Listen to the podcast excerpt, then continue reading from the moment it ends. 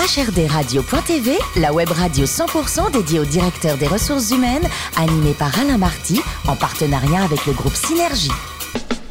Bonjour à toutes et à tous, bienvenue à bord de HRDRadio.tv. Vous êtes plus de 12 000 directeurs des ressources humaines et dirigeants d'entreprise à nous écouter chaque semaine en podcast. Réagissez sur les réseaux sociaux, sur notre compte Twitter, HRDRadio-du-bas TV à m'écouter pour co cette émission. Sophie Sanchez, directrice générale du groupe Synergie. Bonjour Sophie. Bonjour Alain. Ainsi que Richard Fremder, rédacteur en chef adjoint de HRDRadio.tv. Bonjour Richard. Bonjour Alain. Un joli sujet, nous parlons de prêt-à-porter féminin aujourd'hui. Effectivement, alors on dit dans un français euh, tout à fait euh, littéral, retail, mass market, fast fashion. Ah, yeah. C'est le prêt-à-porter féminin très mode en bon français donc. Euh, je vous dis pas la tête de ma fille quand elle m'a vu pour, euh, pour préparer ça euh, sur le site de Jennifer. Elle a quel âge votre fille? Elle a 10 ans et demi, donc pile Ah. dans la scie, vous allez voir, Ah. elle croyait que c'était Noël avant l'heure, elle. hein. Ouais. Donc nous recevons aujourd'hui Stéphanie Cordier, la DRH DCM Jennifer. Bonjour Stéphanie. Hello tout le monde. Alors, vous avez fait une fac de droit. Vous devenez juriste chez Afflelou et chez Boehringer Ingelheim à Reims. Mais vous, c'est les RH, votre truc. Oui, c'est les RH. En fait, effectivement, je, je tombe dans les RH chez Beringer, puisque j'étais juriste d'entreprise, mais au sein d'un département RH. Et là, je me dis, mais c'est ce que je veux faire. Je veux pas être une experte, je veux pas faire que du droit.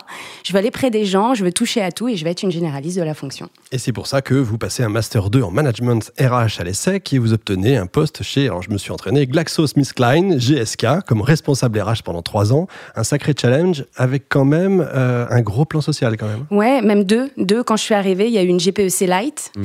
Euh, six mois après, un premier PSE. Et encore six mois après, un deuxième PSE. Chaud, effectivement. quand ouais, Ça très chaud. concernait combien de personnes ça? Combien de personnes concernées? Alors moi, dans mon scope, j'étais RRH à l'époque, j'avais 1200 visiteurs médicaux et à la fin du deuxième plan social, il en restait 600. Très bien, Richard. Alors une expérience chez Safilo, puis chez Swarovski, quand même deux marques de retail, et puis quatre mois de break. Pourquoi ce recul? C'est euh, une histoire de, de réflexion sur l'avenir, se pencher sur soi? Ouais, tout à fait, mais, mais vraiment, enfin, je tiens aussi à dire, pour en revenir quand même chez GlaxoSmithKline, parce que ça a été fort d'enrichissement, c'est pas juste, euh, voilà, à un moment donné, on fait des compressions d'effectifs, c'est qu'à ce moment-là, euh, j'ai- eu un enseignement, une conviction forte, c'est de me dire, ok, à un moment donné, vous êtes RH, DRH, RRH, peu importe, et vous devez aller euh, vers une orientation d'entreprise, parce que les entreprises aussi, des fois, ont à faire ce choix, et c'est pas pour le plaisir. C'est-à-dire qu'à un moment donné, on vous dit, voilà, il faut aller, il faut y aller, parce que la, la- la boîte le demande, en a besoin, et je me suis dit à ce moment-là, ok, moi, en tant que RRH, sur la décision, j'ai pas de pouvoir, mais sur la manière, sur Bien le sûr, comment. mise en œuvre, quoi. Exactement, sa mise en œuvre. Et ça a été la construction. Et effectivement, lorsque, euh, lorsque j'ai quitté euh, Swarovski, euh, bah, j'avais passé euh, la quarantaine. Et je ne sais pas si c'est l'âge de raison, mais je me suis dit, OK, mon, premier, mon prochain choix, même si toutes les boîtes où j'ai travaillé, j'ai adoré, ça va être un choix mûrement réfléchi et je veux avoir un vrai coup de cœur. Et c'est ce qui s'est passé. Et pendant 4 mois, vous avez fait quoi pendant 4 mois? Je suis allée à Annecy. J'ai fait du wake sur le lac d'Annecy, j'avoue. ouais. Richard Et enfin, donc, vous êtes chassé sur LinkedIn, et oui, Ouais. ça arrive, et vous arrivez chez Jennifer, vous rencontrez le président, Ouais. et là, vous savez que c'est là que vous voulez aller.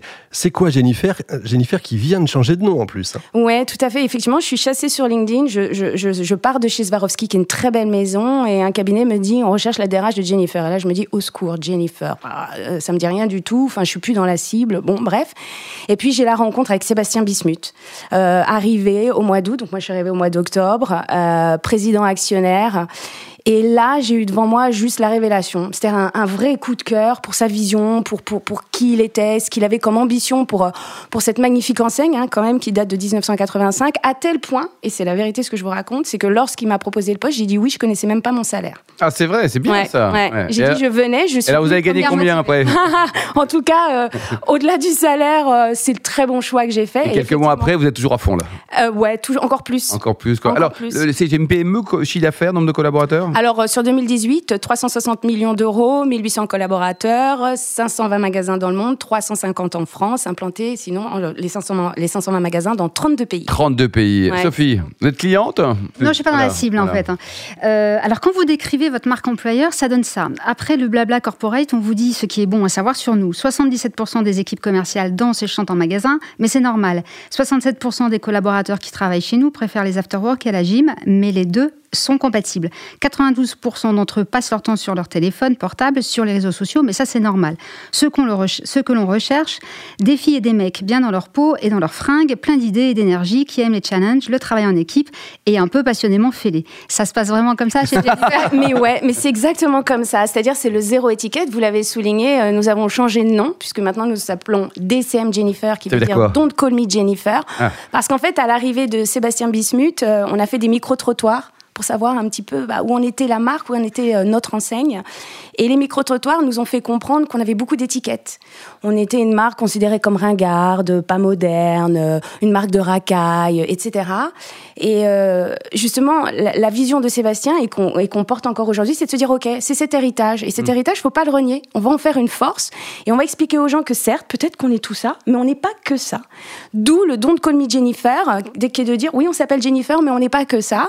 Et effectivement, il y a eu une grosse campagne média avec un leitmotiv et une philosophie, une philosophie forte de notre enseigne, c'est le zéro étiquette. Donc, pour en revenir à votre point, effectivement, nous, aujourd'hui, on recrute des personnes euh, dont on se moque euh, des diplômes ou pas, parce qu'il faut juste remettre l'église au milieu du village. Nous n'opérons pas à cœur ouvert, nous faisons juste des vêtements. Bien sûr. Donc euh, sans diplôme, avec diplôme, euh, mais des parcours, des gens qui ont envie, des gens qui sont disruptifs et qui sont effectivement en dehors des codes et des étiquettes. Alors c'est vrai que quand on regarde euh, euh, votre communication sur les réseaux sociaux, on a l'impression qu'il n'y a pas du tout de cadre, que chacun s'exprime comme il veut, et on a plus l'impression que celui qui s'exprime pas, il a peut-être plus de chances de se faire, de se faire virer par rapport aux autres. Bah, en, en Ça tout peut cas, paraître suspect, non? euh, non, ça n'est pas suspect, justement parce que c'est authentique. Oui, on, on peut être qui on est. Ouais. Et c'est pour ça que c'est un véritable plaisir. C'est-à-dire que moi, en, enfin, maintenant, j'ai, je vais avoir 46 ans. Ça fait longtemps que je suis. Vous ne les faites pas. Ouais, c'est Vous ne les gentil, pas, merci. c'est le maquillage.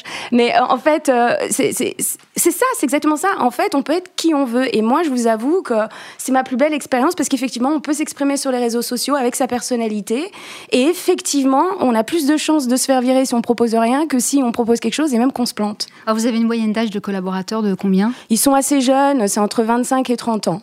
Et du fait de cette culture où vous venez comme vous êtes, euh, du coup vous êtes beaucoup plus attractif que vos compétiteurs ou pas En tout cas, on est leader euh, aujourd'hui donc euh, par rapport à la cible hein, sur le 10-14 ans. Donc ça veut dire aussi que on a en magasin, on attire assez spontanément des personnes plutôt jeunes, ouais, plutôt entre 18 et 30 ans.